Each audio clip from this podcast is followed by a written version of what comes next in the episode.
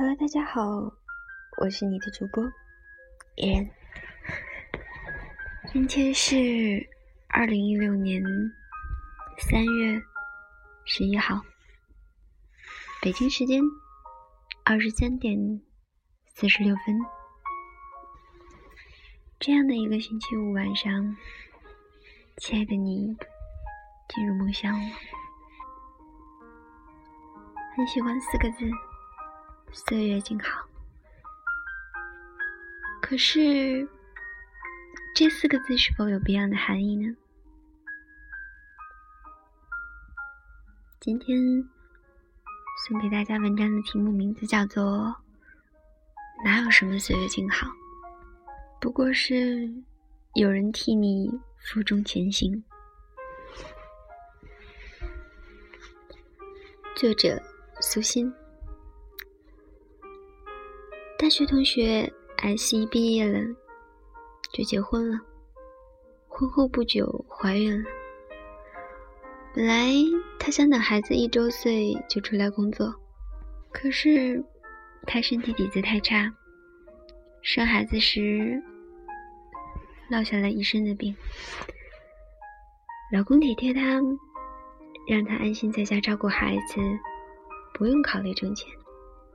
她一个人可以挣钱养家，从此，S 便一心一意的做全职太太，再不考虑上班的事情。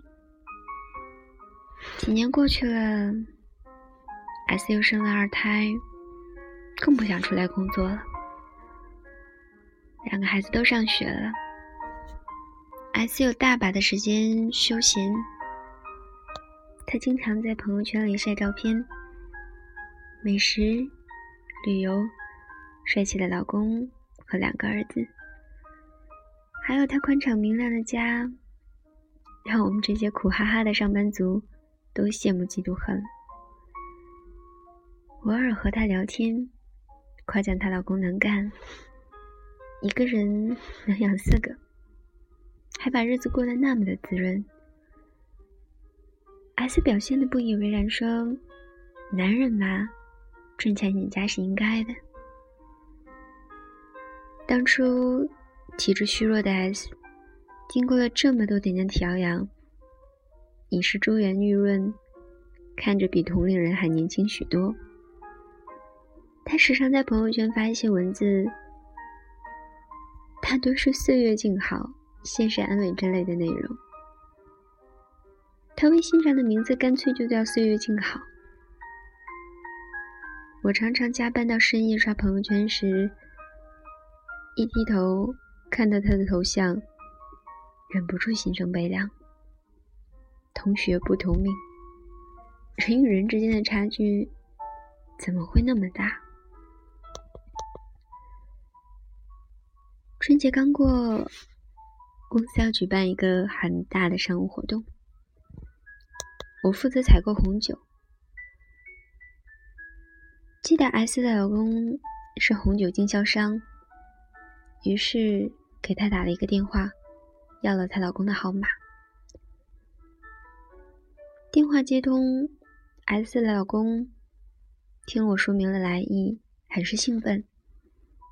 他说：“去年和我们老总推销过他经营的红酒，但没有签成。这一次，希望我能在老总面前多多美言几句。”促成这个大订单，我们约好了时间，让他送几个样品过来供我们挑选。当然，最后签单还是要老总定夺。S 的老公把红酒的样品送来时，老总正在市里开会，让我们把红酒拿过去。等散了会，一会儿一起去吃饭。很快到了老总开会的地方。老总说马上出来，让我们在车里等一会儿。S 的老公执意不肯上车等，他说这样不礼貌，就站在车的旁边。北方二月里的天和冬天差不了多少，温度还很低。我怕冷，不愿意下车，就在车上坐着。在瑟瑟的寒风里，S 的老公西装笔挺的站在外面，他和我只隔着一层车玻璃，脸上冻得起了一层的鸡皮疙瘩。他带着谦卑的笑容，专注的看着会议厅门口的方向，等了大概二十多分钟，我们老总终于出来了。S 的老公赶紧抢步迎上去握手，我也下了车。我们老总握了一下他的手，有点吃惊：“你的手怎么那么凉？没在车里等我吗？” S 的老公连连说：“没关系，没关系，车里太闷，正好透透气。”我们一起去饭店吃饭、品酒。酒桌上，为了表示诚意，S 的老公一杯接一杯的干，把我看的都心惊肉跳的。我劝他少喝点儿，喝多了对身体不好。他笑着说：“没事。”已经习惯了，经常这样喝。我这个老板，说的好听叫总，其实就是销售员。不喝酒，又怎么卖酒呢？中途的时候，S 的老公去了一下洗手间，我看他脸色十分的难看，就追了出去。洗手间门口，一股刺鼻的酒味迎了上来。S 的老公，我要在洗手池那吐，表情痛苦不堪。他看到我，强颜笑了笑，继续吐。我默默地退到门口等他，想起 S 秀的那些幸福，不由苦笑。她一定不知道自己的老公工作会如此的辛苦，那些光鲜背后。就像他穿着单薄的春装，站在寒风中等待客户一样，不过是咬紧了牙关的支撑。青春年少时，我并不曾懂得自己那些快意活法都是来自父母躬身托起。我迷席慕容的诗，做琼瑶的粉，为赋新词强说愁，唯独没有想过父母的辛苦与劳累。婚前，我甚至在家里没有洗过衣服，更没有洗过碗。婚后也整天在父母那儿蹭吃蹭喝，吃完就走。曾经有年少的同事看着我的手，很羡慕，姐姐三十几岁人的手，竟如同婴儿般的柔软白皙，洋洋得意，说自己天生丽质。记得那天，妈妈手上的戒指摘不下来，要我帮忙。我摸着妈妈的手，嗯，那么的粗糙，那么的僵硬，心中不由一紧。低头看时，才发现指尖全是裂口，大大的口子上贴着医用胶布。小小的裂口，一个个张着嘴巴，仿佛在诉说这些年的辛劳。满心愧疚与感动。妈妈这双粗糙的手，为我承担了太多的累，我却一直以为那是天经地义。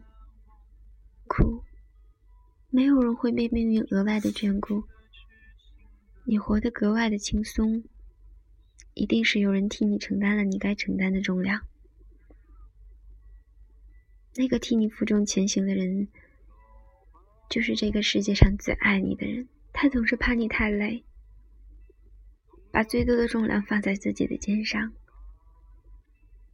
如果一个人对你好，绝对是命运的恩赐，而不是理所当然。哪怕是夫妻。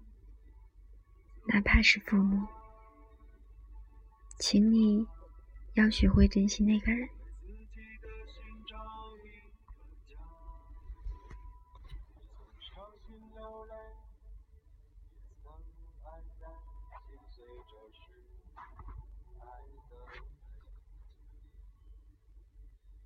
夜深了，我是你的主播依然，晚安，好梦，我们下期见。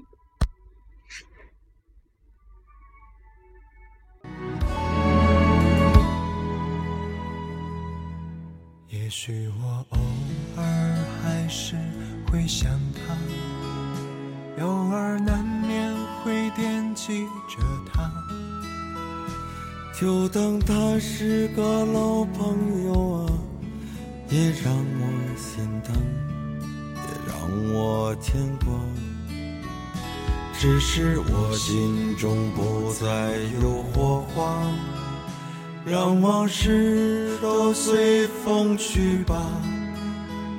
所有真心的、痴心的话，仍在我心中，虽然已。